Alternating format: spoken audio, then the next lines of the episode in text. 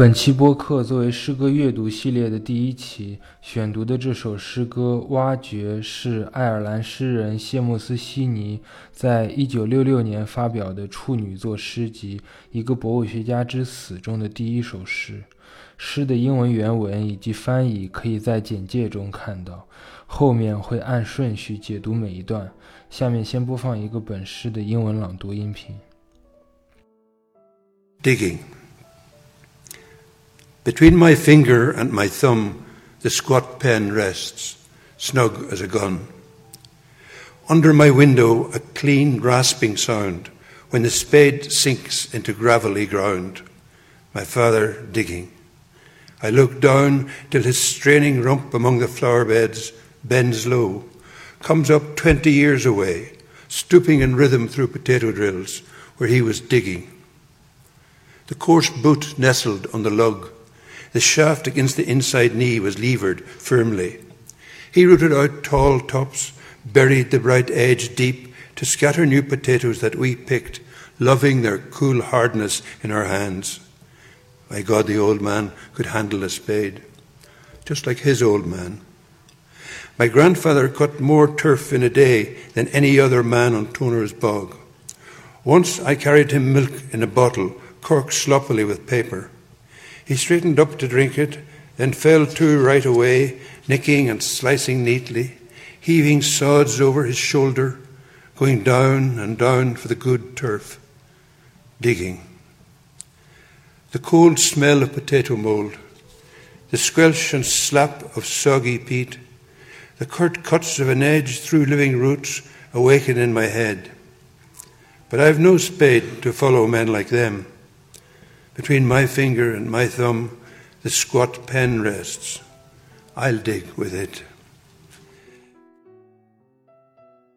在哈罗德·布鲁姆看来，悉尼在十三年后，也就是一九七九年发表的第五个诗集《田间耕作》是他的最好作品。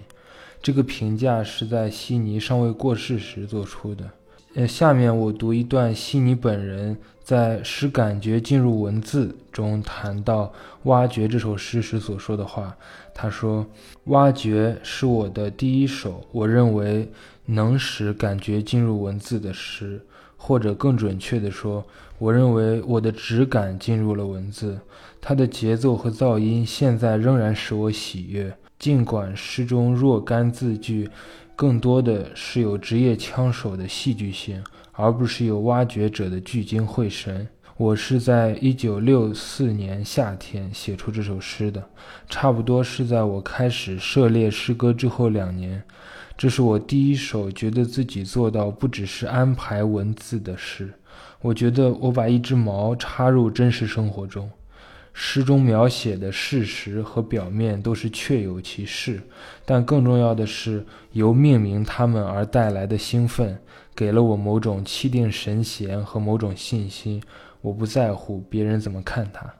这一段表述非常重要。下面，呃，后面解读的时候会偶尔引用其中的一些句子。以上就是悉尼自己的说法。好，那么悉尼究竟是谁？他是一个怎样的诗人？这里不做呃传记式的介绍，而和大家直接读他的第一首诗，以此来认识这位诗人。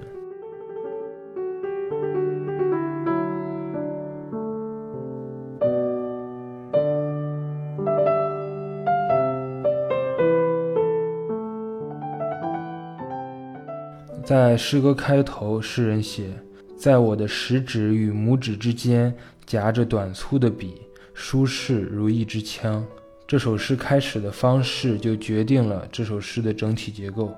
这个结构是一个并置，将诗人写作的动作与父亲、祖父的挖掘动作相并置。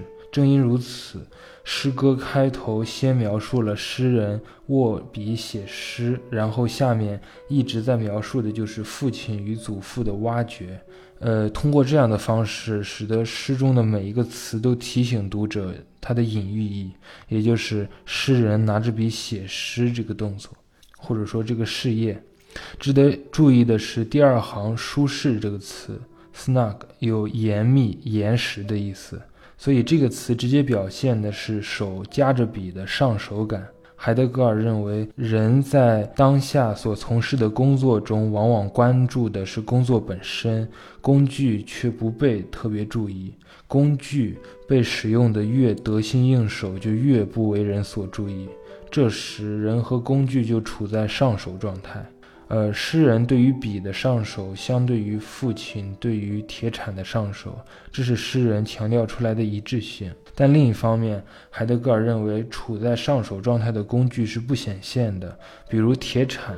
对于一个熟练挖掘的农民来说，就是不显现的。而在这里，笔被诗人注视了，它显现出来了。所以这就意味着，真正与铁铲并置的工具，并不是那支笔，那支笔只是一个隐喻。诗人写诗使用的真正工具，处在遮蔽状态。不是笔，不是触摸屏，不是键盘。可以确定的是，那个工具与诗本身应该是同质的，就像铁铲与泥土和马铃薯的关系一样。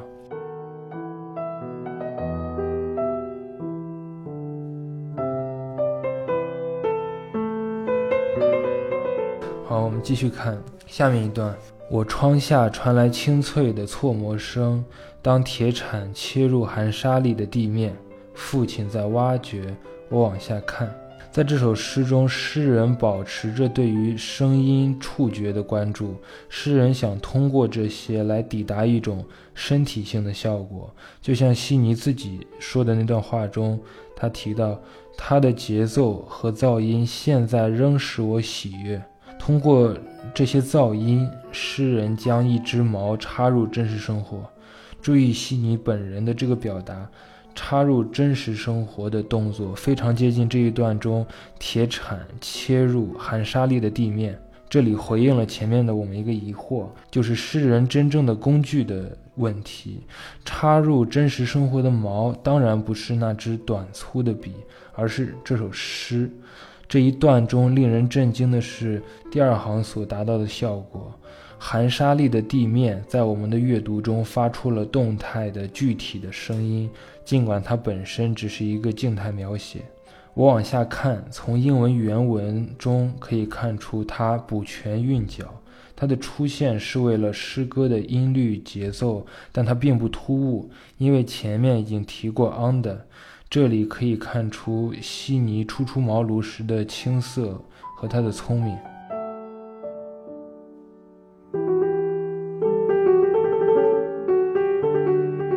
从挖掘以及插入生活的毛，可以察觉诗人有意的或者最初是无意的所注入到诗中的性隐喻。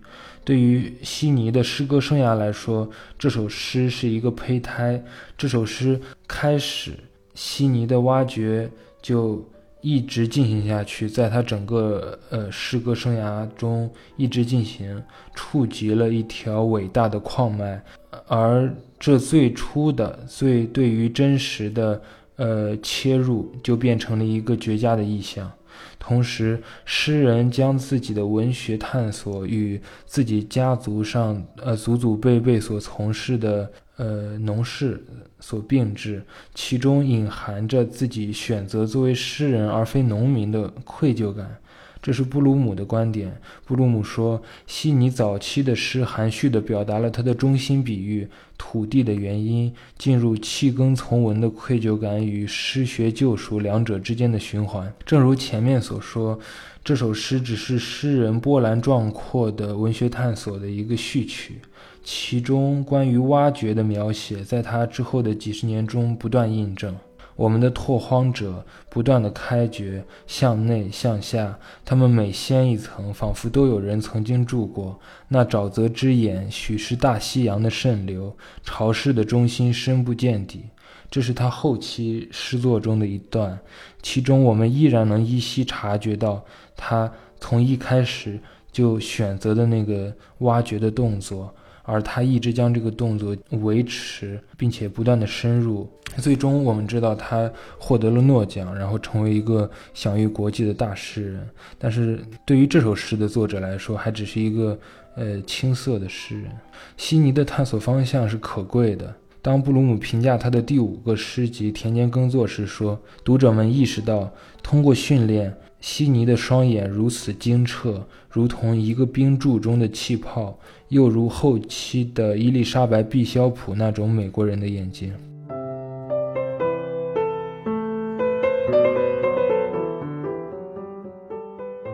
博尔赫斯曾说：“一个作家的处女作隐含着他一生的所有作品。”这话是他对自己的《布宜诺斯艾利斯激情》所说的，但也以难以置信的准确程度描述了悉尼的情形。如果只是粗略地阅读这首诗，就会浪费它。甚至觉得它枯燥无聊，认为它只不过是另一个自然主义作品。但是这首诗以何种姿态面向真实？它带给读者的真实是什么样的？一旦领会了这一切，就会立刻被这首诗所虏获。因为悉尼在这首诗中倾注了自己的生命体验，包括他作为一个孩子在乡下生活中经历到的事情。我们可以合理的相信，这首诗中藏着一个孩子。的秘密巢穴，那个是一个散发泥土味和沙粒声音的生命的中心。当你缩着身子挤进去后，一切突然变得陌生而新奇。在你头上，活生生的树在繁茂生长与呼吸，树的生命里融合了家里老人和世世代代老人的生命。你要把额头靠在粗糙的木髓上，你感受整个柔软和低语着的树冠在你上面的天空中晃动。在这首诗紧窄的豁口，你感到光和树枝的拥抱。这一段来自悉尼的回忆录，稍作修改，但是能够与这个诗所要到到达到的效果联系起来。悉尼的这首诗也在描述着我们的生活。我的生活，这是诗的魔力。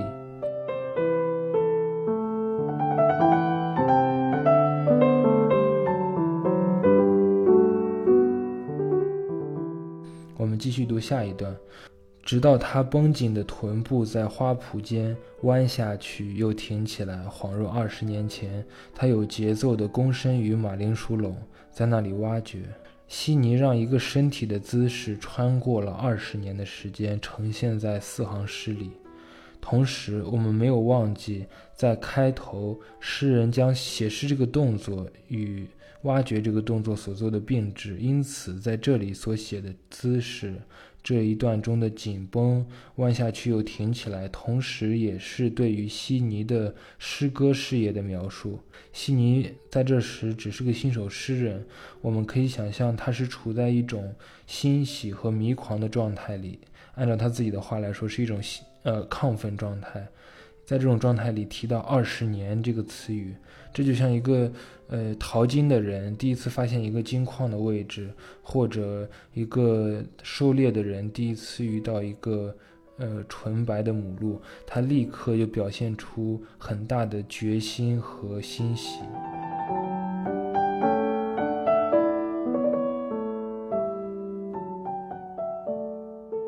我们继续读下一段。粗陋的靴踩着铲头，柄贴着膝盖内侧，使劲撬动。他除掉高高的叶茎，将明亮的铲边深深埋进去，把青马铃薯掀到四下里。我们拾起，喜欢它们在我们手里冷硬的触感。注意悉尼使用的“粗陋”这个词，呃，这个词在汉语中还可以理解为粗糙的、大颗粒的。以及粗俗的等含义。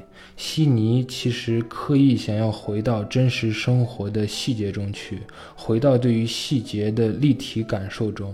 这不仅是一个艺术手段，而且标识了这位诗人的文学志向，标识了诗人想要挖掘到的东西到底是什么。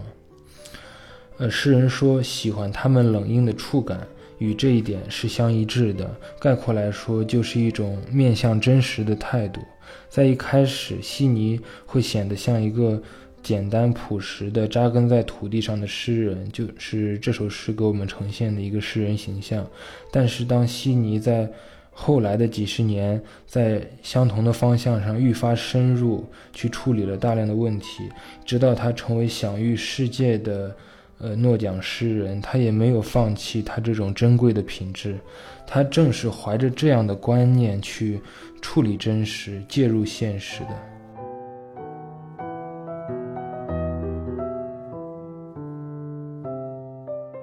接下来从上帝作证老头还能挥舞铁铲如同他的老头这两行之后一直在写的是祖父的农事劳作这两行的表达也是一种乡下人口吻的表达，它就是悉尼所要追求的一种语言效果，也是作为一个新手诗人比较容易达到的一种语言效果。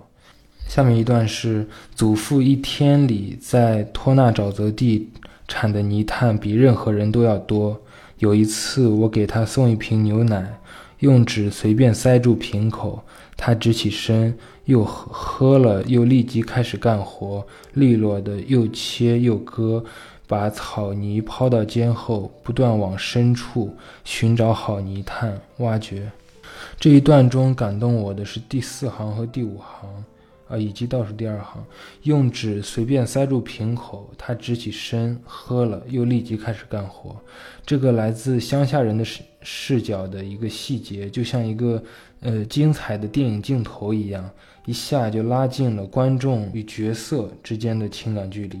也就是读者与诗歌描写的对象之间的距离，其中蕴含着一种真实的力量。这种力量能使诗人的经验直接抵达我们的阅读体验。这让我们想起另一位诗人德瑞克·沃尔科特。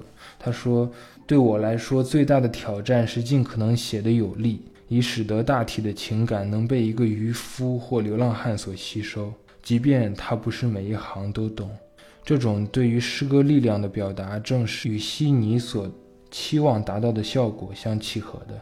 悉尼接下来就要给这首诗做一个结尾，他是这样写的：马铃薯酶的冷味，呃，湿泥炭的嘎扎声和啪嗒声，切下活根茎的短促刀声，在我头脑里回响。但我没有像他们那样干活的铁铲，在我的食指与拇指之间夹着这支短粗的笔。我将用它挖掘。诗人将温度、气味、触觉、湿度、声音综合在前两行里，并且说这些感觉和这些声音在他的头脑里回响。那这是一种怎样的回响呢？是一种像父亲的靴子一样粗陋的，像马铃薯一样散发着冰凉的霉菌气味的，呃，像被挖掘的泥炭一样湿漉漉的、含有沙粒的回响。这回响的结果就是这首诗人的诗。或者说诗人的所有的诗，我们看到诗人在结尾重新呼应开头手夹着笔的动作，完成了整首诗的并置结构。我们能够感受到诗人确实是在以崇敬的心情来描写父辈所从事的农业劳作，并且希望自己的事业也能具有相似的品质。同时，他对于自己的笔的形容是短粗的。这里或许是一个新手诗人的不自信或者焦虑，也有可能就是布鲁姆所说的对于自己弃耕从文而产生的愧疚。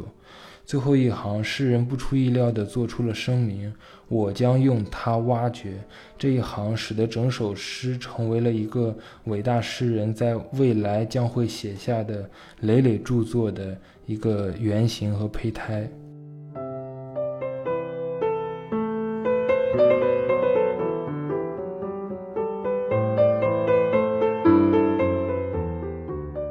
以上就是对于这首诗的阅读阐释。在诗歌系列的第一期选择这样一首诗的原因，到这里也就很明显了。选择它不仅仅在于它对于悉尼来说是一个呃起点，而且在于想要借悉尼的笔，呈现出这个系列的解读将会传达的一种诗歌观念。这样的一种诗歌观念是面向真实生活、直接处理经验的。这种态度，另外也是因为这首诗作为一个呃新手诗人创作的诗歌，它技法上没有那么复杂和成熟，用语上简单又可爱，它更适合作为第一首诗来把握和解读，因为它更容易，而且呃更易理解。后面的更新会阅读一些水平更高的伟大诗作，但是不会放弃在这首诗里所呈现的一种诗歌观念以及整个解读这首诗的模式。